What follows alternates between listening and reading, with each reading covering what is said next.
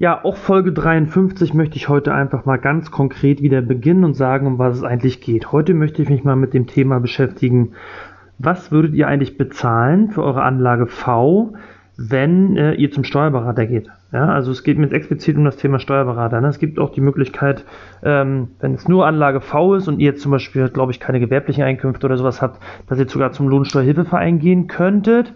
Ähm, aber da bin ich nicht so 100% fit, weil Lohnsteuerhilfeverein ja eigentlich nicht mein Thema ist. Ähm, also hier geht es wirklich um das Thema Anlage V. Es geht auch nicht um das Thema, was ist, wenn ihr eine, eine GmbH macht. Da ist dieses Thema, was ich jetzt bespreche, wieder ganz anders zu sehen. Ich gehe da zwar nachher nochmal ein bisschen kurz drauf ein, ähm, aber das kann man halt überhaupt nicht eins zu eins nebeneinander legen. Also hier wirklich der Fall, ihr habt eine Immobilie ähm, im Privatvermögen und ähm, die wollt ihr, also die vermietet ihr jetzt und jetzt geht es darum, macht ihr die Steuererklärung alleine oder gebt ihr das Ganze beim Steuerberater ab? Und mit, mit was müsst ihr ungefähr rechnen? Wie rechnet der Steuerberater überhaupt? Grundsätzlich wisst ihr ja, ähm, für die allermeisten Fälle bin ich mittlerweile so gepolt, dass ich eigentlich sagen würde, ich würde euch sogar einen Steuerberater empfehlen, ähm, weil ich jetzt auch im Laufe meines Podcasts eigentlich gemerkt habe, dass viele Themen schon doch viel komplexer sind, wenn man mal genauer drüber nachdenkt, ähm, als ich mir das eigentlich bei meinen ersten ein, zwei Folgen so vorgestellt habe. Beziehungsweise ich wusste ja, was drauf zukommt, aber wenn man mal so genauer intensiv drüber redet, dann merkt man schon, ähm, da hängt einiges hinter. Ja, also am Ende kann es natürlich auch jeder alleine probieren. Das ist auch vollkommen legitim und der eine ist auch fitter als der andere oder, oder dem geht auch das Thema Steuern, ähm, wenn er sich das selber beibringt, trotzdem ganz, ganz leicht von der Hand.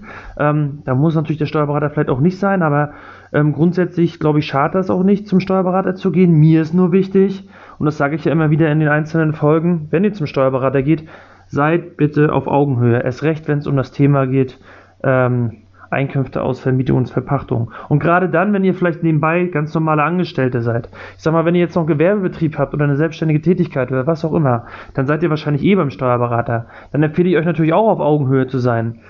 Aber erst recht, wenn ihr nur Arbeitnehmer seid und eigentlich keinen ähm, großen Gewerbebetrieb irgendwo laufen hat, mit dem der Steuerberater per se schon genug Geld verdient, weil er die Buchhaltung, weil er den Lohn macht, weil er den Jahresabschluss macht.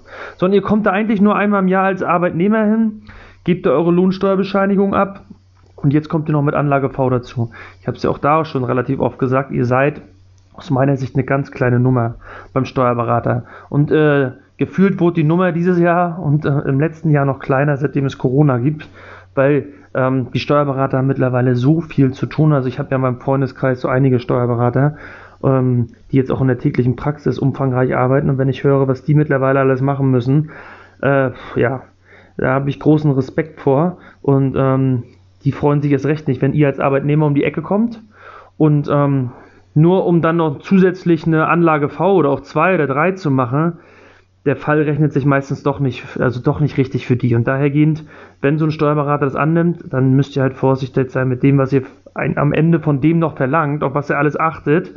Ähm, darum sage ich immer, hört euch die Folgen an und versucht auf Augenhöhe zu sein und dann, geht, dann wisst ihr ja, was ihr einreichen müsst. Und wenn das dem Steuerberater vorliegt, dann wird er schon das, das Perfekte draus machen. Ne? Und ähm, alles, was er kennt, wird er auch richtig verarbeiten. Da gehe ich jetzt einfach mal von aus, dass das ein ordentlicher Steuerberater hinkriegt. Ähm, aber das, was er halt nicht kennt, wird er im Zweifel gar nicht hinterfragen, ähm, weil es auch einfach dann wieder nicht im Verhältnis für ihn steht. Ähm, ja, hört sich jetzt zwar blöd an, aber ich glaube, aktuell ist die Praxis so. Wie gesagt, ganz wichtig, versucht ähm, auf Augenhöhe zu sein ich sag mal, wenn ihr jetzt viele Sachen beim Steuerberater im Rahmen der Anlage V nicht mit abgebt, dann will ich ja nicht sagen, dass der Steuerberater keine Rückfragen stellt. Aber wenn ihr jetzt zum Beispiel keine Fahrkosten abgebt, dann glaube ich nicht, dass er noch fragt, was eigentlich mit Fahrkosten. Die Frage, glaube ich, wird nicht kommen. Wenn jetzt aber das Hausgeld fehlt, also die Hausgeldabrechnung, oder ähm, irgendwelche Belege, wie man auf die, im ersten Jahr auf die Anschaffungskosten kommt und wie dann die AFA berechnet wird, da könnt ihr von ausgehen, wenn ihr das vergesst, da wird die Frage am Ende kommen. Ja, aber ob dann auch im nächsten Schritt noch die Frage kommt oder diese Diskussion mit euch zustande kommt, wie wollen wir denn jetzt eigentlich die Aufteilung Grund und Boden machen? Wollen wir sie denn nach dem von mir genannten vereinfachten Verfahren machen oder wollen wir sogar da noch Abschläge machen, wenn wir von dem äh, da enthaltenen Bodenrichtwert ausgehen oder äh, nehmen wir einfach das Excel-Tool? Da ist die Wahrscheinlichkeit relativ hoch und das lese ich ja im Forum auch immer, wenn immer wieder Leute sagen, ja, mein Steuerberater macht das so und so. Ähm, der nimmt immer das Excel-Tool. Naja, das Excel-Tool hat ja einen Vorteil. Wenn der Steuerberater das nimmt, dann kann er davon ausgehen, dass es beim Finanzamt definitiv durchgewunken wird. Erst recht, wenn er es damit einreicht und auch ordentlich ausfüllt. So, dann weiß er, okay, wenn er das nimmt, hat er auf jeden Fall keinen Stress mit dem Finanzamt. Das heißt, er hat eigentlich, wenn er mal seinen eigenen Stundenverrechnungssatz sieht, da am meisten Geld verdient, weil ähm, wenn er es ordentlich vorbereitet, wird das am Zweifel so durchgewunken und es gibt keine Rückfragen, es gibt kein Potenzial für irgendeinen Einspruch etc. Ähm, und da, wo keine Fragen kommen, ähm, da rechnet sich so ein Fall vielleicht noch. Und darum wird er vielleicht da den Weg des geringsten Widerstandes gehen äh, und einfach dieses Excel-Tool anwenden. Und da ist es vielleicht sinnvoll, wenn ihr ähm, wisst, dass es auch andere Möglichkeiten gibt, die auch legitim sind. Und dann spricht man den Steuerberater darauf an und dann muss er sich halt positionieren. Ja? Und ähm, so ist es mit vielen anderen Themen auch, die man im Zweifel ähm, vergisst mit, ähm, mit anzusprechen oder mit einzureichen. Und ähm, wie gesagt, es gibt offensichtliche Belege, die wird der Steuerberater anfordern. Also mein Beispiel war ja hier zum Beispiel Hausgeld. Es wird Sachen geben, wenn die nicht da sind, wird er sie auch nicht verarbeiten. Und darum müsst ihr ein gewisses Grundlagenwissen haben. Aber mal zurück zur Anlage V. Ja? Also ihr müsst ja einmal im Jahr ähm, im Rahmen der Steuererklärung für das vermietete Objekt eine Anlage V abgeben. Ähm, für jedes Objekt natürlich eine eigene Anlage V und die darf der Steuerberater, wenn ihr jetzt zu dem geht, euch in Rechnung stellen. Und ähm, dafür ist dann die Grundlage die Steuerberatervergütungsverordnung. Nicht wundern, die hieß früher mal anders, jetzt heißt die Steuerberatervergütungsverordnung. Ähm, und die Werte, die sich danach ergeben, da ergeben sich so Spannwerte. Also er kann von bis in Rechnung stellen. Und dieses von bis darf er im Normalfall nicht unterschreiten und auch nicht überschreiten. Ja, also darum muss man da immer aufpassen, dass man da den Mandanten ähm, den das nicht zu günstig macht, weil dann könnte man im Zweifel Probleme mit der, mit der Steuerberaterkammer kriegen. Ähm, weil ähm, das hat auch einen Sinn, warum man diesen, diesen Rahmen irgendwo gesetzlich eingeführt hat. Und ähm, dahergehend braucht, sieht man immer so Zehntelwerte auf seiner Rechnung, die da berechnet werden. Und das sind dann, ähm, diese Werte sind dann im Rahmen einer Spanne, was er darf. Ja? Und da gibt es, wie gesagt, Werte, es gibt einen unteren Wert und es gibt einen oberen Wert und in dem muss man sich dann bewegen und den darf man dann auch nicht verlassen. Ähm, aber wie kommt man am Ende auf den Wert, ähm, der, den man da berechnen darf, oder die Spanne, die man berechnen darf? Ähm, es gibt in der Steuerberatervergütungsverordnung gibt es eine Gebührentabelle. Ähm, da gibt es mehrere Tabellen und bei An ähm, Einkünften aus Vermietung, Verpachtung greift dann eine spezielle. und aus der kann man dann am Zweifel, wenn man die entsprechenden Grundlagen, die man dafür braucht, äh, da komme ich aber gleich nochmal drauf, kann man dann praktisch ähm, die Gebühr ablesen. So, ne? Das könnt ihr ja selber, nehmt euch mal die Steuerberatervergütungsverordnung nach dem Schema, wie ich es jetzt erklären werde, und dann könnt ihr einfach mal für euren speziellen Fall gucken, was es vielleicht kosten könnte.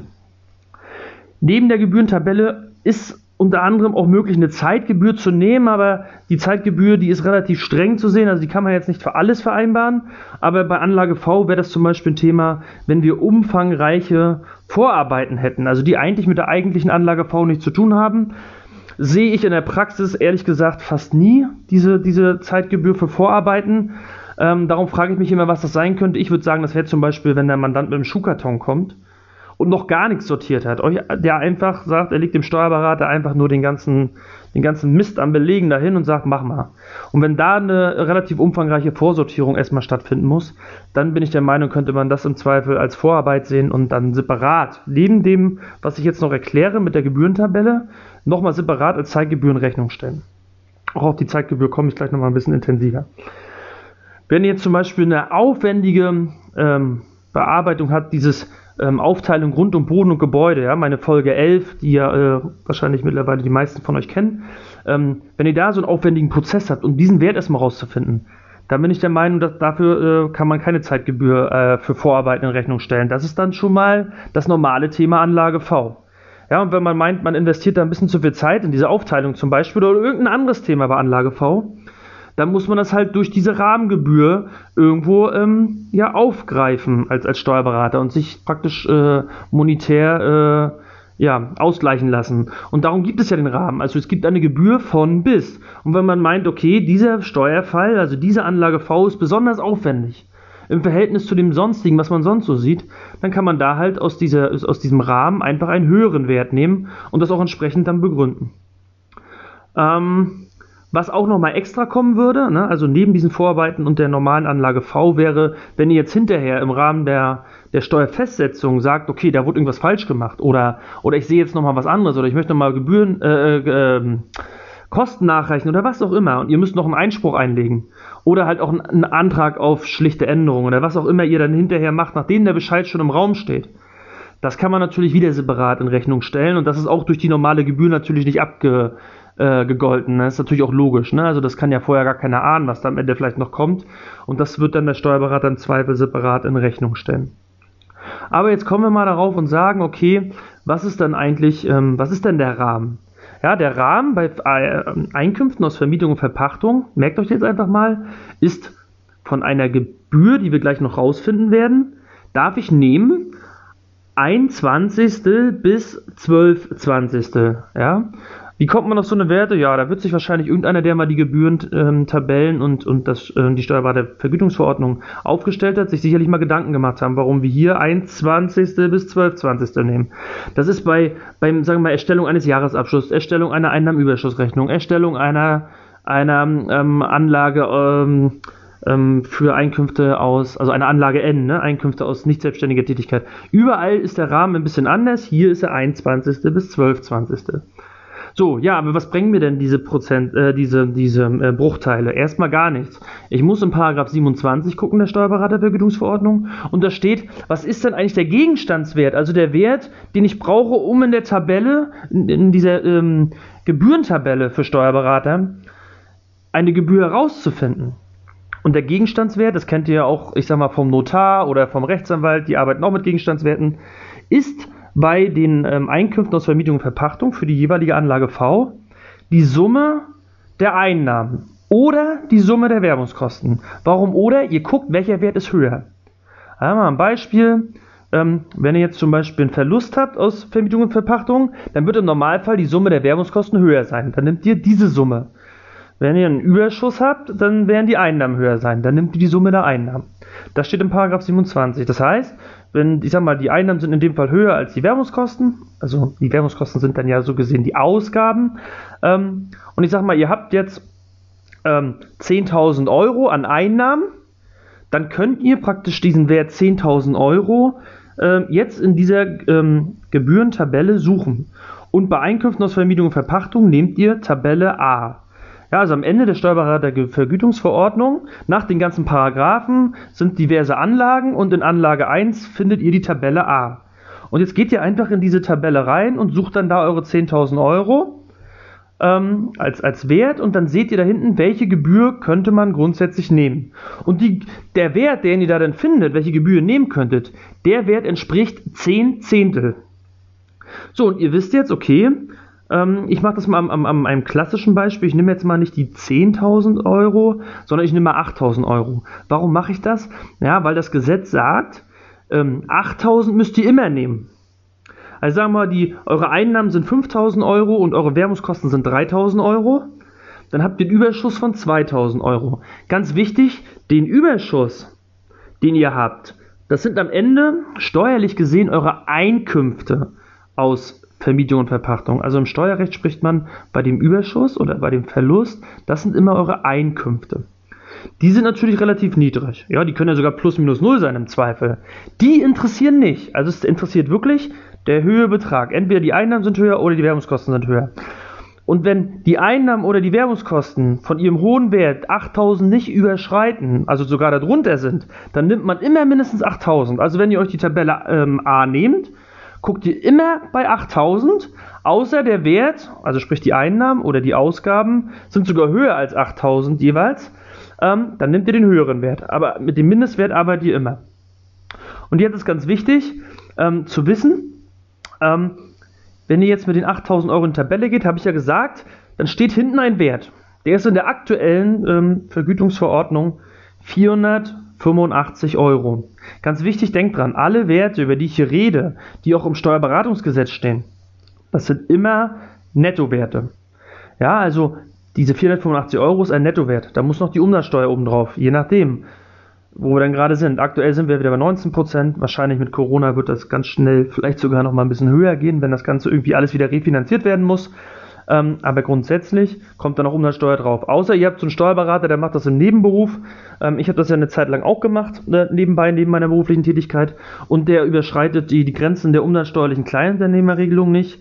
Ähm, dann muss er keine Umsatzsteuernrechnung stellen. Dann ist er natürlich für so einen, ähm, für so einen Endkunden, äh, wie ihr das ja dann seid, wenn ihr ganz normal eine, ähm, nur äh, Einkünfte aus sagen wir nicht selbstständiger Arbeit habt, also sprich Angestellten-Tätigkeit und vielleicht noch die eine oder andere Anlage V und ihr mit Umsatzsteuer nichts zu tun habt. Das heißt, ihr dürft euch auch die Rechnung, die euch in, also die Umsatzsteuer, die euch in Rechnung gestellt wird, auch nicht vom Finanzamt wiederholen.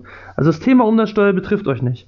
Dann ist natürlich für euch ein Steuerberater, der äh, über die Kleinunternehmerregelung arbeitet, natürlich 19% äh, im Zweifel, also die 19% Umsatzsteuer, ähm, dann billiger. Ja, weil der andere muss sie noch oben drauf hauen. Aber wie gesagt, das wollte ich an dieser Stelle nur mal sagen. Das sind, also wenn ihr diese Werte findet, immer ähm, Umsatzsteuer on top oder wie gesagt, ihr habt dann Kleinunternehmer Steuerberater.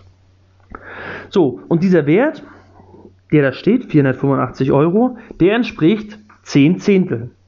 Ich habe aber gesagt, den Rahmen, den der Steuerberater nehmen darf, ist ein 20. bis 12 20. So, und dann könnt ihr jetzt praktisch das über einen normalen Dreisatz euch mal ausrechnen. Dann landet ihr am Ende bei einer Spanne, wenn wir von 8000 Euro ausgehen, ja? Von 24,25 Euro bis 291 Euro. Also er kann jetzt für die Anlage V von 24,25 Euro netto bis 291 Euro netto, natürlich immer plus Umsatzsteuer, ähm, kann er jetzt das euch in Rechnung stellen. Und jetzt kann der Steuerberater einfach gucken, okay, ähm, der hat ja selber für sich auch irgendwo einen Verrechnungssatz. Er sagt, okay, wenn ich einigermaßen ähm, äh, betriebswirtschaftlich arbeiten will, dann muss ich in der Stunde eigentlich 50, 60, 70, 80, was auch immer Euro verdienen weil ich muss mein Büro bezahlen, ich muss meine Telefonkosten bezahlen, ich muss meinen Dienstwagen bezahlen, ich muss mein Personal bezahlen. Ne, das kann sich der Steuerberater ja auch ausrechnen. Dann hat er für sich einen internen, sage ich mal, Verrechnungssatz, dann hat er einen Gewinnausschlag, der will ja auch irgendwo von leben und dann kommt halt eine Summe X raus. Und dann kann er schon mal etwas sagen, okay, was müsste er eigentlich nehmen? Und ähm, daran orientiert sich das am Ende, wie er die Gebühr aufsetzt. Trotzdem ist es so, ähm, für so einen Steuerberater ist ja eigentlich immer die gesamte Steuererklärung eine Mischkalkulation. Das heißt, der Steuerberater ähm, hat ja meistens nicht nur die Anlage V, die er euch dann in Rechnung stellt, sondern vielleicht noch die Anlage N, weil ihr jetzt angestellt seid und der bestellt äh, den Mantelbogen stellt er euch in Rechnung, wo ihr, weiß ich, Sonderausgaben und sowas einträgt, also eure Versicherungsbeiträge. Und am Ende hat er eine Gesamtgebühr. Und am Ende hat er für eine komplette Steuererklärung dann ja eine Zeit X aufgewendet. Und die Gesamtgebühr muss natürlich für ihn passen. Ähm, darum wird er sich nicht nur Anlage V angucken, sondern alles. Und wo er vielleicht auch die anderen Anlagen, ja, die arbeiten ja mit Gegenstandswerten. So, und wenn ihr jetzt ein gutes Einkommen habt aus nicht selbstständiger Tätigkeit, dann verdient er vielleicht mit so einer, mit so einem Mantelbogen schon 150 Euro. Obwohl er für den vielleicht nur 10 Minuten braucht. Man weiß es nicht. Und diese, dadurch dann ja diese Mischkalkulation, dann kann es schon mal sein, dass auch ähm, hier so eine Anlage V, obwohl sie relativ aufwendig ist, vielleicht mit, mit 1 Zwanzigstel oder 2 Zwanzigstel irgendwie durchgeht weil es insgesamt für ihn noch passt. Geht ihr jetzt zum Steuerberater und sagt, ihr wollt nur Anlage V, da ist natürlich die Frage, welcher Steuerberater nimmt euch auf, wenn ihr nur Anlage V wollt. Aber ähm, wir nehmen das jetzt einfach nur mal plakativ. Dann wird er schon genau gucken, was hat er am Ende für einen Aufwand. Ähm, steht das alles im Verhältnis und dann wird er im Zweifel nicht mit 1 Zwanzigstel auskommen, sondern vielleicht ein bisschen mehr nehmen, sogar auf die 12 Zwanzigstel ähm, zugehen. Ne? Da muss man das am Ende arbeiten die ja auch nicht umsonst. Ne? Also die Steuerberater sind ja äh, explizit gerade so drauf, dass die eigentlich zu viele Mandate haben oder kriegen könnten und eigentlich gar nicht mehr auf das letzte Mandat angewiesen sind. Ja, das müsst ihr einfach mal, also die warten jetzt nicht auf euch, das müsst euch einfach klar werden. Gerade in Zeiten von Corona warten die nicht auf ein V&V-Mandat. Das äh, kann ich, glaube ich, schon mal für meine ganzen äh, ja, Steuerberater in meinem Freundeskreis mal so bestätigen. So, und ihr, nur mal so als Beispiel, also bei 8000 Euro ähm, ähm, äh, äh, Mindestwert, beziehungsweise wenn die Einnahmen vielleicht auch gerade 8000 oder die Werbungskosten 8000 betreffen, dann ist dieser 10 Zehntel Wert 485 Euro. So, und, ähm, aber wie gesagt, denkt dran, das sind 10 Zehntel. Und den Rahmen, den ihr benutzen dürft, sind ein Zwanzigstel bis 12 Zwanzigstel. Also wir landen, bei 10 Zehntel werden wir nie landen, weil 12 Zwanzigstel niemals 10 Zehntel sind. Ja? Also wer ein bisschen Ahnung von Mathe hat, der wird das verstehen. Ähm, wenn wir jetzt zum Beispiel 16.000 Euro hätten, nicht mehr 8, dann sind das schon 665 Euro. Bei 25.000 Euro Bemessungsgrundlage sind es schon 806 Euro. Also immer diese 10 Zehntel. Ja? Jetzt müsst ihr euch dafür natürlich jeweils, ähm, das könnt ihr ja selber mit dem Taschenrechner machen, euch den Rahmen von 1 Zwanzigstel bis 12 Zwanzigstel einfach mal ausrechnen. Ganz wichtig noch zu wissen ist, ich hatte ja vorhin schon mal die Zeitgebühr gesprochen, ja, die, wie gesagt, bei Vorarbeiten werden die ja vielleicht ein Thema. Ähm, die beträgt in der Steuerberatervergütungsverordnung 30 bis 75 Euro. Also der Steuerberater darf zwischen 30 bis 75 Euro netto wählen für jede angefangene halbe Stunde. Also das sind keine Stundenwerte, das sind angefangene halbe Stunde. Also der, wenn der Steuerberater euch die billigste Gebührenrechnung stellt, die er machen darf, dann sind das für eine komplette Stunde 60 Euro netto. Ja, nur, dass man das auch einfach mal weiß. Geht mal zum Anwalt. Ähm, am Ende ist ein Anwalt ja nicht unbedingt was anderes als ein Steuerberater aus meiner Sicht. Der Anwalt, der äh, beschäftigt sich im Zweifel mit anderen rechtlichen Gebieten, aber ein Steuerberater äh, beackert ja auch sein Rechtsgebiet. In dem Fall ist es halt das Steuerrecht. Ja? Aber da sind die Steuerberater tendenziell günstiger als Anwälte. Ähm, aus meiner Sicht liegt das daran, weil Anwälte oftmals keine Dauermandate haben. Ja? Die müssen praktisch mit dem einen Mandanten, der kommt, müssen sie halt dann einmalig vielleicht Geld verdienen und irgendwann kommt er ein paar Jahre mal wieder. Der Steuerberater, der bietet ja das ganze Spektrum an und der hat durch seine Mischkalkulation und dadurch, dass der Mandant da bleibt und jeden Monat irgendwie Geld zahlt für irgendwas, Buchhaltung, Lohn etc., ähm, kann der, glaube ich, mit ganz anderen Werten arbeiten. Und was ich, glaube ich, auch noch entscheidend finde, ist, beim Anwalt ist es oftmals so, da wird ein Großteil der, der ich nenne das mal, der intellektuellen Arbeit, die, die einen gewissen Bildungsstand braucht, ähm, die, ähm, die, die, die Know-how braucht, etc., wird oftmals beim Anwalt von dem Anwalt selber gemacht. In der Kanzlei, beim Steuerberater ist es oftmals so, dass ja die Arbeit gar nicht unbedingt der Steuerberater macht, sondern vielleicht eher das Personal, was ein bisschen weniger Geld verdient. Ähm, die haben aber relativ viel Einfluss in ihrer täglichen Arbeit, weil sie zum Beispiel die Buchhaltung machen, weil sie den Lohn machen.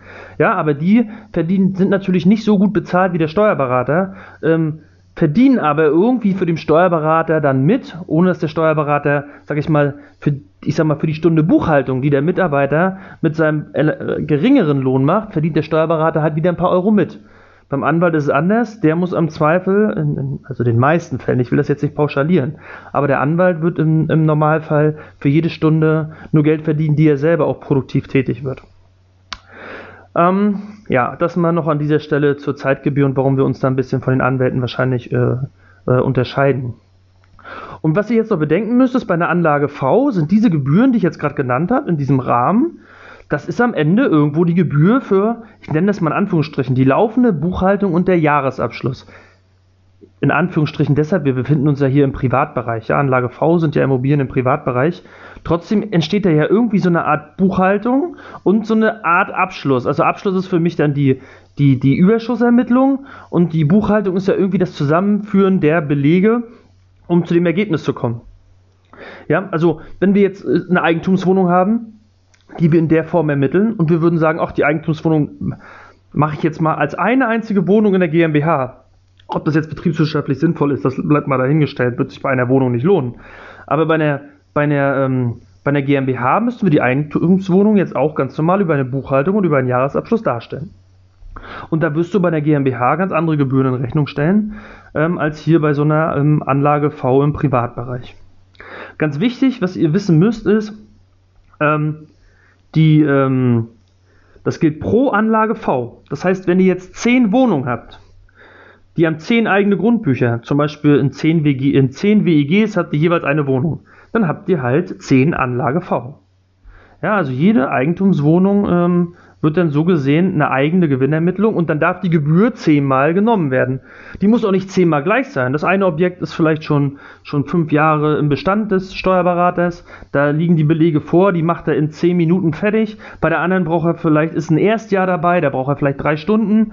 Ähm, Darum ist es da auch so, dass sich das ein bisschen äh, variieren kann. Die Gebühren sind auch nicht jedes Jahr gleich. Ne? Also die Gebühren werden ja am Ende ähm, ermitteln sich am Ende darauf, wie hoch ist der Gegenstandswert, also habe ich, hab ich, wie hoch sind meine Einnahmen oder Werbungskosten bei dem einzelnen Objekt und im Zweifel, wie aufwendig ist das? Sind wir im Erstjahr? Sind wir im Zweitjahr? Sind wir irgendwie erst vielleicht im zehnten Jahr? Gibt es irgendwas Besonderes, was ich beachten muss bei der Immobilie? Und dadurch kann es sich auch jedes Jahr ändern. Also man ist da nicht auf diesen, auf diesen Gebührensatz irgendwie festgenagelt.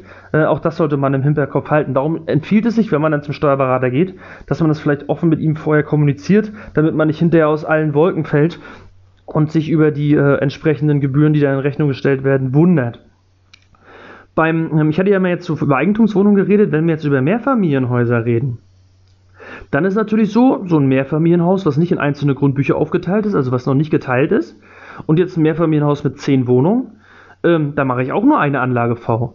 Jetzt denkt man natürlich, ja, dann wird das ja wahrscheinlich alles billiger. Ja, das kann man so halb unterschreiben. Ist natürlich nur eine Anlage V, dafür steigt aber der Gegenstandswert. Also ich habe dann halt auch zehnmal Miete drin. Und durch diese erhöhte Miete steigt natürlich auch in der Gebührentabelle die eigentliche Grundlage meiner Gebühr. Aber natürlich nicht, ich sag mal, nicht linear, ähm, als wenn ich jetzt sagen würde, ähm, ich habe äh, nicht das Mehrfamilienhaus mit zehn Wohnungen, sondern zehn ähm, einzelne WEG-Einheiten mit zehn Anlage V ähm, wenn ihr das nebeneinander legt, dann wird das Mehrfamilienhaus günstiger sein, aber ich glaube auch in der Enddarstellung ist das Mehrfamilienhaus natürlich auch viel einfacher darzustellen, ähm, als die Masse von ähm, 10 mal die Anlage V für 10 verschiedene WEG-Buden. Ne? Aber auch das muss man im Hinterkopf haben, das Mehrfamilienhaus, ähm, da holt sich der Steuerberater dann das über den Gegenstandswert, den Mehraufwand. Was ich nochmal betonen möchte ist, Manche gehen ja online, also ich habe das ja selber auch schon mal einfach mal für mich so ausgetestet, gehen online und suchen Seiten, wo sie sich einfach mal so eine Steuerberatergebühr berechnen können. Weil viele interessiert ja nur, was kostet mir das eigentlich? Mache ich das selber? Steht das im Verhältnis? Macht es vielleicht doch Sinn, mal zum Steuerberater zu gehen? Holt er das Geld vielleicht wieder rein? Aber was kostet es?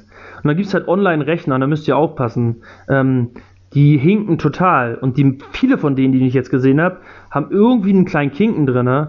Ähm, wo ein falsches Ergebnis rauskommt. Woran kann das liegen? Manche fragen nach den Einkünften. Naja, wenn die nach den Einkünften fragen, dann gebt ihr als Wert ja da euren Überschuss oder Verlust ein. Aber das Gesetz fragt ja nicht nach den Einkünften. Das Gesetz sagt, was ist höher, die Einnahmen oder die Ausgaben? Und jetzt sind wir ein Beispiel. Wenn die Einnahmen 20.000 sind und die Ausgaben sind 19.000, dann würdet ihr in diesen Online-Rechner 1000 Euro eingeben, weil die Einkünfte, der Überschuss sind 1000 Euro. Das Gesetz sagt aber, und das müsste dann der Steuerberater natürlich auch in Rechnung stellen, nimm die 20.000, weil das ist der höchste Wert. 20.000 ist höher als 19.000. Und dann müsstet ihr eigentlich die 20.000 eintragen. Ja, aber daran denkt ihr vielleicht nicht, weil ihr sagt, ja, da steht doch Einkünfte und Einkünfte sind doch Überschuss. Und ruckzuck kommt in der Gebühr, also in diesen Gebührenrechner, ein viel geringerer Wert raus als das, was eigentlich die Wahrheit ist. Und ihr habt dann irgendwie ein falsches Bild von dem ganzen Thema. Also achtet mal darauf, wie das Programm rechnet. Oftmals zu niedrig. Und was ich auch festgestellt habe, ist, da gibt's, ähm, du kannst bei Google mal Gebührenrechner suchen und die allerersten, die da genannt werden, die, die, die sind ja an Google so weit oben, dass wir die im Zweifel auch da benutzen werden. Die arbeiten teilweise mit der alten Gebühren, äh, äh mit der alten Gebührentabelle, aber in 2020 wurden die Steuerberatergebühren nach vielen Jahren mal, ich sag mal, moderat erhöht. Und ähm, das ist teilweise in dem Programm noch gar nicht eingepflegt. Also ich habe das ja selber mal in dem Zusammenhang mit der Folge hier getestet äh, und musste das dann leider feststellen. Ja, also wie gesagt, das ähm, sollte man vielleicht auch so ein bisschen auf dem Schirm haben, wenn wir über das Thema, ähm, ähm, ja, was kosten eigentlich die Gebühren und äh, wie kann ich mir eigentlich vorher eine Meinung einholen, ob es Sinn macht, zum Steuerberater zu gehen oder nicht. Und ähm, auch hier möchte ich einfach nochmal äh, an, an, daran appellieren, weil ich lese ja oft so, dass die Steuerberater dann in den Foren auch schlecht gemacht werden, weil sie weil sie vielleicht schlecht arbeiten, die sind nicht alle doof, ne? Also die, die denken aber trotzdem auch betriebswirtschaftlich. Und wenn ihr überlegt, dass so ein Steuerberater vielleicht einen Stundenverrechnungssatz hat von, sagen wir mal, 40, 50 Euro, ich weiß es gar nicht so genau, kommt ja darauf an, ähm, wie er seine Kanzlei aufgebaut hat. Nehmen wir mal so einen normalen Einzelkämpfer, ja? Und der liegt bei 40, 50 Euro, die er verdienen muss, damit er, dass für ihn was hängen bleibt, ähm, und er seine Kosten gedeckt hat, was beim Einzelhändler, äh, Einzelkämpfer noch überschaubar ist, weil das der größte Kostenpunkt die Software. Dann ähm, dann geht es einfach nicht, wenn ihr mit dem Schuhkarton kommt und dann auch noch eine sonstige Beratung fordert, ja, dass er euch vielleicht noch strategisch an die Hand nimmt und ihr dann aber sagt, also hier bei der Gebühr, aber hier 1,20. okay, musst du nicht nehmen, aber bei 2,20., 3,20. hört es auf. Dann wird er euch ablehnen. Oder er nimmt euch, weil er gerade Mandate braucht, aber er wird halt sagen, ich kann dem Fall nicht viel Zeit schenken. Ich werde hier nicht bis aufs Letzte den Mandanten beraten, beziehungsweise ähm, wenn der nicht explizit fragt, werde ich darauf nicht eingehen. Ich werde auch nicht noch irgendwelche Belege anfordern, die vielleicht da sein müssten. Also man muss das immer ins Verhältnis setzen. Ne? Was seid ihr bereit zu geben? Und dann könnt ihr auch gucken, okay, und was sind eigentlich, was wollt ihr an Geld geben? Für eine gute Beratung, was wollt ihr eigentlich als Gegenleistung vom Steuerberater halten? Und dann müsst ihr gucken, steht das eigentlich im Verhältnis? Kann man das überhaupt verlangen? Ja? Man kann immer viel sagen, der Steuerberater fragt mich nicht, aber oder der Steuerberater geht nicht auf mich ein oder er kennt, er kann sich in dem Thema nicht aus. Okay, das Thema kann man sagen, das ist natürlich legitim, dass das dann ist. Aber grundsätzlich ähm, muss man da irgendwie fair miteinander umgehen und ihr wollt auch nicht für 10 Euro die Stunde arbeiten. Also würde ich zumindest nicht sagen, sonst werdet ihr wahrscheinlich nicht alle in dem Thema aktiv, dass ihr euch Immobilien leisten könnt, wenn ihr aktuell für 10 Euro die Stunde arbeiten würdet. Also bitte behaltet das ein bisschen im Verhältnis. Ich habe ich hab das ja selber schon mal in einer Folge ein bisschen intensiv gesagt, ähm, aber auch die, an dieser Stelle nochmal. Und was ihr jetzt natürlich auch bedenken müsst, ist, dass die Fälle ähm, beim Steuerberater oftmals die Angestellten machen. Ja, das sind dann, weiß ich, Bilanzbuchhalter, Steuerfachangestellte, Steuerfachwirte, ähm, vielleicht irgendwelche ehemaligen BWL-Studenten, je nachdem. Ähm, und dann kommt es natürlich auf dessen Qualität an. Ja? Und ähm, im Zweifel ist die vielleicht schlechter als die des Steuerberaters. Der Steuerberater kann aber gar nicht mit drauf gucken, weil er eigentlich viel zu teuer ist für diese mickrige äh, ähm, Anlage-V-Gebühr. Ja, oftmals ist es aber auch sogar so, dass vielleicht sogar die Mitarbeiter besser sind als die Steuerberater, ja. Also ähm, es gibt ja immer schwarze Schafe und es gibt immer gute Mitarbeiter und gute Steuerberater, es gibt auch schlechte Mitarbeiter und schlechte Steuerberater. Ähm, aber am Ende müsst ihr wirklich gucken, wenn ihr eine kleine Gebühr dann nur bezahlt, dann müsst ihr davon ausgehen, dass der Mitarbeiter den Fall macht und dann müsst ihr auch davon ausgehen, dass vielleicht der Steuerberater gar nicht mehr kontrollieren groß rüberguckt. Ich habe das damals in der Kanzlei immer so gemacht, jede Steuererklärung, die unsere Kanzlei verlassen hat, jeder Jahresabschluss, jede, also Jahresabschluss wäre dann ja mit Buchhaltung fürs ganze Jahr, ne? Jeder Fall ging über meinen Tisch und ich habe mir jeden Fall ordentlich angeguckt. Ähm, aber ich habe auch ähm, am Ende geguckt, okay, rechnen sich Fälle oder nicht. Und wenn sie sich nicht gerechnet haben, muss man das Thema natürlich offen beim Mandanten ansprechen und sagen, steht hier nicht im Verhältnis. Also entweder wir beenden das jetzt hier oder du bist bereit, mehr zu bezahlen oder du bist bereit, auf gewisse Leistungen bei uns zu verzichten. Das muss dann jeder für sich selber entscheiden. Ähm, aber wichtig ist trotzdem, der Fall muss vom Steuerberater kontrolliert werden. Und ich habe es in Kanzleien mehrfach mitgekriegt, dass die Steuerberater Anlage V, also Fälle, wo nur ein Arbeitnehmer kommt mit einer Anlage V, dass sie sagen, passt schon, winkt das durch und guckt da nicht rüber.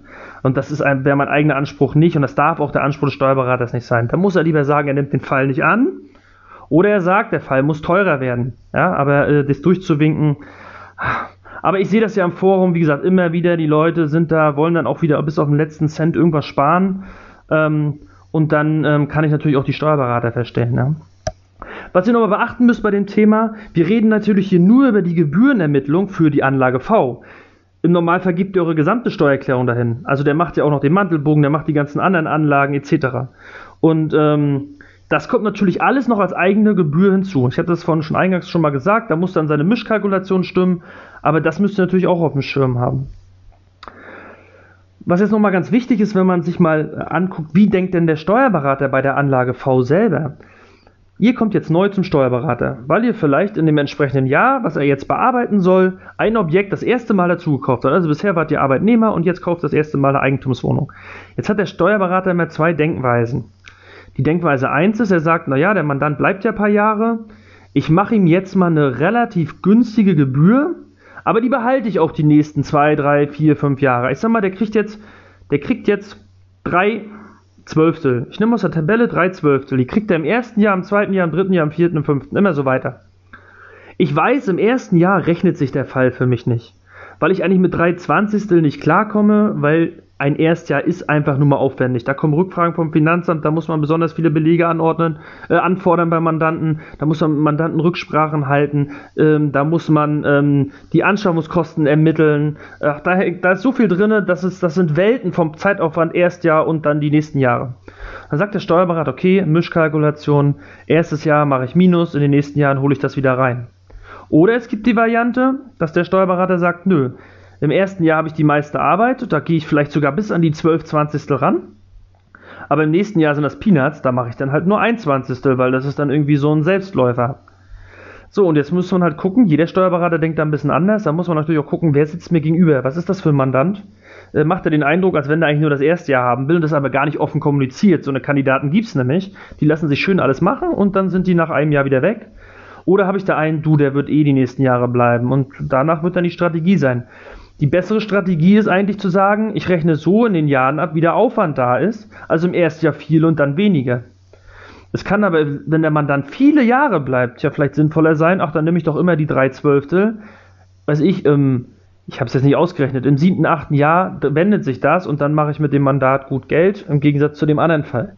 Ja, also auch das muss man so ein bisschen im Hinterkopf behalten. Da geht jeder Steuerberater eine andere Strategie. Auch da kann man ja vorher fair mit dem Mandanten reden. Also wenn ihr da mit Menschen zu tun habt und ihr sprecht ihn offen auf das Thema an, was er sich denn vorstellt, will er nur das erste Jahr kommen, will er hier länger bleiben, etc., ähm, dann hoffe ich mal auf den, auf den gesunden Menschenverstand und auf den, den, den fairen Mandanten gegenüber, wir haben immer schwarze Schafe und das muss man dann halt, da muss man halt dann seine Erfahrung für sein Berufsleben machen. Ähm, ich selber ähm, finde ja dieses Thema nur Anlage V machen, also ich, jetzt nenne ich mal so, was in meinem Kopf so in den letzten Jahren vorgeht. Ähm, ich bin ja angestellt, ganz normal in einem Industrieunternehmen und äh, betreue aktuell nebenbei keine Mandate mehr. Ich habe das aber viele Jahre neben meinem Beruf gemacht und irgendwann war mir das ein bisschen zu viel und dann war halt so ein bisschen Immobilien am Ende irgendwo mein Ausgleich dafür. Trotzdem überlegt man natürlich immer wieder, okay, wie kann man eigentlich dieses Thema so für mich jetzt selber als Steuerberater Immobilien und Steuern vielleicht doch monetarisieren, damit Geld verdienen, aber nur das machen, worauf man Lust hat. Ich zum Beispiel habe total Lust, nur Anlage V zu machen. Ja, also ich habe gar keinen Bock darauf, äh, mich noch irgendwie um die Werbungskosten aus nicht selbstständiger Arbeit zu kümmern.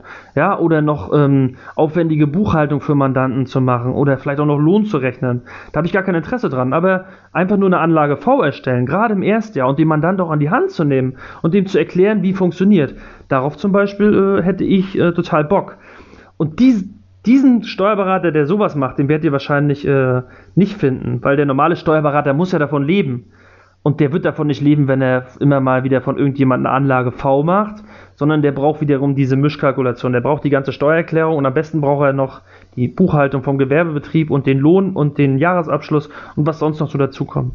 Ja, aber ich selber so, ich äh, kann ja auch hier mal so meine eigene Meinung zu dem Thema so rüberbringen. Ich hätte da eigentlich total Bock, leider aktuell gar keine Zeit dafür, aber wer weiß, was da irgendwann mal kommt, ob man mal dieses Thema dann angehen kann und sagt, okay, äh, man betreut eigentlich nur Mandanten im Erst- und vielleicht Zweitjahr und dann anschließend nur noch für so einzelne Rückfragen, beziehungsweise dafür ist eigentlich der Podcast da. Wenn man den hört, kann man, glaube ich, da genug äh, Erfahrung sammeln.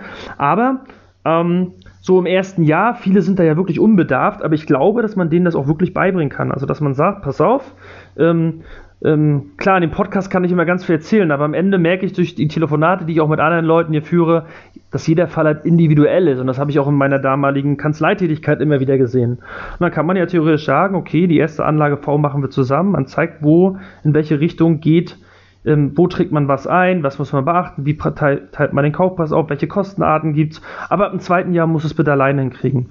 Naja, ich, ich wüsste gar nicht, ob es überhaupt einen Steuerberater gibt, der sich so positioniert hat und nur sowas macht, aber das wäre vielleicht mal eine Idee für die Zukunft. Okay, jetzt habe ich da wieder zwei, drei Minuten für verschwendet, interessiert euch vielleicht gar nicht, aber ich wollte euch mal meine eigene Meinung dazu sagen. Ja, ähm, was ist vielleicht noch wichtig?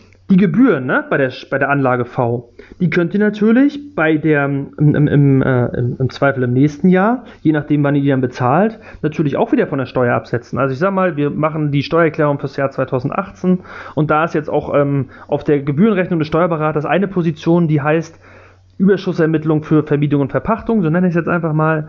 Ähm, und die Steuererklärung wurde jetzt, sag mal, 19 erstellt und ihr kriegt jetzt auch in 19 die Rechnung und zahlt die auch in 19 dann habt ihr natürlich für die nächste Steuererklärung, nämlich für die Anlage V 2019, die erste Ausgabenposition. Und wenn ihr dann immer irgendwie online lest, Steuerberatergebühren sind nicht mehr abzugsfähig, dann sage ich euch, das ist Quatsch. Wo kommt denn dieser Irrglaube her? Also das war mal zu einer Zeit, glaube ich, wo ich studiert habe. Also sagen wir mal so irgendwann, ich habe ja ähm, in der Finanzverwaltung studiert zwischen 2004 und 2007. Ähm, da wurde das, glaube ich, abgeschafft. Früher konntet ihr alle Steuerberaterkosten absetzen. Also selbst den Mantelbogen, ja, das ist meistens die erste Position auf eurer Steuerberaterrechnung, den konntet ihr absetzen. Da gab es eine, ähm, eine Abzugsvorschrift im Rahmen der Sonderausgaben und dadurch konnte man alle Steuerberaterkosten absetzen. Und diese, ähm, Abzugs, ähm, dieser Abzugsparagraf, der wurde dann irgendwann mal gecancelt. Also da wurden dann diese, diese Sonderausgaben nicht mehr zum Abzug zugelassen. Und dann kam der allgemeine Spruch auf, Steuerberatungskosten sind nicht mehr abzugsfähig. Das stimmt nicht. Der Mantelbogen ist nicht mehr abzugsfähig, weil der Mantelbogen nicht direkt mit irgendeiner Einkunftsart zu tun hat. Alle anderen Kosten, die direkt einer Einkunftsart zugeordnet werden können, sind auch weiterhin abzugsfähig. Zwar nicht als Sonderausgaben, sondern als Werbungskosten, aber oder als Betriebsausgaben, je nachdem, was es jetzt, wenn es jetzt, äh, die, wenn es jetzt die äh, Überschussermittlung betrifft, für Gewerbebetrieb sind es natürlich Betriebsausgaben. Wenn es die Überschussermittlung für Anlage V ist, also für Vermietung und Verpachtung, dann sind es natürlich Werbungskosten. Aber sie sind dann bei der jeweiligen Einkunftsart abzugsfähig. Ja, und ähm, das kommt mir ein bisschen falsch rüber, könnt ihr natürlich voll absetzen. Natürlich auch brutto absetzen. Also der Steuerberater berechnet euch das ja mit, im Zweifel dann mit 19% Umsatzsteuer, könnt ihr den Bruttobetrag bei euch absetzen. Hier vielleicht nochmal eine kleine, kleine Anmerkung. Jetzt habe ich die ganze Zeit über Anlage V geredet. und wie die Kosten sich zusammensetzen. Und das ist auch alles überschaubar aus meiner Sicht. Einer, wenn ihr eine GmbH habt, ist natürlich alles ein bisschen anders. Da wird es ein bisschen teurer. Und ich weiß, da wollen auch immer viele eine Hausnummer wissen, was kostet es. Hier Martin Richter im Rahmen von Immocation sagt ja auch immer, womit muss man ungefähr rechnen. Bei einer Holding vielleicht nicht ganz so viel. Ich sag mal, bei so einer operativen oder bei so einer, bei so einer VV GmbH, da kommen schon ein paar Mehrkosten zusammen, weil dann da tatsächlich Buchungsbewegungen sind in der Buchhaltung. Ähm, aber sich auf eine Summe festlegen geht ja einfach nicht, weil da muss man halt den einzelnen Fall sich betrachten. Wie viele Belege sind da tatsächlich? Ja, also ähm, wenn ich das bei mir selber sehe, ähm, ich, ich mache ja meine kompletten äh, Immobilien halte ich über eine GBR und stelle das auch ähm, ähm, als, als so eine Art Buchhaltung dar und mache dann hinterher praktisch aus meinen, aus meinen äh, einzelnen äh, Objekten ähm, mache ich dann eine Kostenstellenrechnung und die übertrage ich dann in die Anlage V. Ähm, da habe ich ungefähr 500 Bewegungen im Jahr. Ja? Da werdet ihr dann auch mit 500 Bewegungen wahrscheinlich nicht mehr mit 1000 Euro bei einer GmbH auskommen. Ja, darum kann man das nicht so pauschal sagen. Aber was man mal denken muss, ist, diese GmbH ist ein Unternehmen. Das heißt, ihr habt im Zweifel mehrere Steuererklärungen, obwohl eins davon ja könnte Umsatzsteuer sein. Aber wenn ihr die Umsatzsteuer habt, weil sie in der GmbH anfällt, dann wäre sie im Zweifel bei Anlage V auch separat mit angefallen. Ja? Also darum hinkt dieser Vergleich vielleicht ein bisschen. Aber ihr habt einen Jahresabschluss, ihr habt eine laufende Buchhaltung.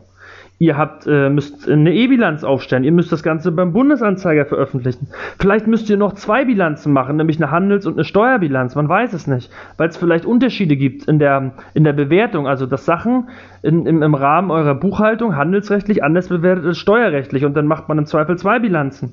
Ähm, ihr habt vielleicht sogar Löhne dabei, ja? obwohl auch der Vergleich hinkt, weil wer sich, wer, wer, wer eine Anlage V also sprich einer privaten Immobilie vergleichen will mit äh, einer GmbH, der muss auch gleiche Voraussetzungen schaffen. Und wer bei Anlage, wer jetzt sagen wir mal nur eine Eigentumswohnung in Anlage V hat oder nur eine Eigentumswohnung in der GmbH, hat wahrscheinlich zweimal das Thema Lohn nicht. Aber trotzdem ähm, kann man hier das äh, vielleicht einmal trotzdem mit nennen.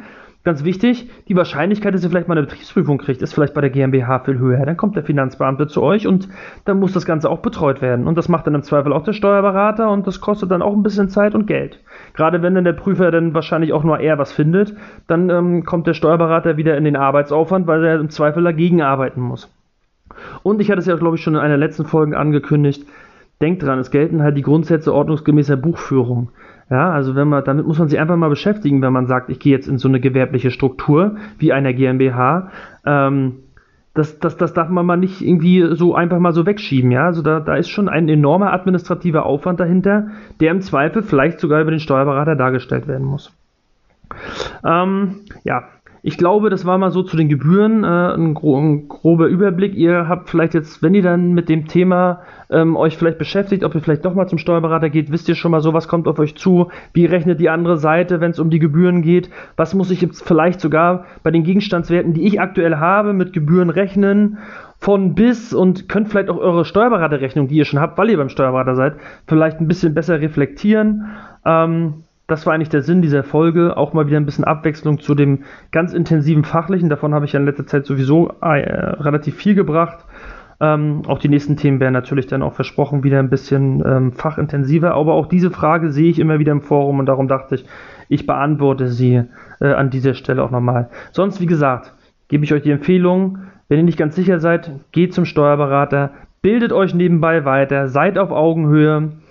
Ähm, und dann kann es am Ende sein, dass vielleicht die Kombination aus euch und dem Steuerberater, also eurem Wissen, was ihr euch aufgebaut habt, in Korrespondenz mit dem Steuerberater, weil ihr einen guten Austausch pflegt und weil ihr, ähm, ich sag mal, miteinander Themen auch diskutieren könnt, ähm, dann vielleicht das optimale Ergebnis rauskommt. Und wenn das optimale Ergebnis rauskommt, dann habt ihr auch die Gebühren für den Steuerberater locker wieder drinne, weil am Ende ist es so, wenn ihr im Spitzensteuerbereich seid, sagen wir mal bei 45 Prozent, dann zahlt halt von eurer Steuerberaterrechnung, wenn das im Jahr, sag ich mal, für ein paar Anlage V vielleicht 1000 Euro sind, ja, bezogen nur auf Anlage V jetzt, ne, um fair zu rechnen, und ihr zahlt jetzt da 1000 Euro, dann zahlt halt 450 das Finanzamt. Und 550 zahlt ihr selber. Und dann müsst ihr halt gucken, sind die 550 gut investiertes Geld? Ähm, ja, und dann äh, könnte das Thema Steuerberater trotzdem ein Thema für euch sein, was vielleicht attraktiv ist. Ganz wichtig, sucht euch einen Steuerberater, der selber investiert, weil der steckt in den Fällen, glaube ich, nochmal viel, viel besser drin. Ähm, und ganz wichtig, versucht herauszufinden, wer kontrolliert dann am Ende den Fall. Ja, durch eine gute Gesprächsführung kriegt man vielleicht raus, ob das nur äh, der Mitarbeiter macht oder ob der Steuerberater selber auch nochmal mit rüber guckt. Ich hoffe, das waren mal wieder ein paar Tipps, die euch weiterhelfen und sonst hören wir uns bei der nächsten Folge.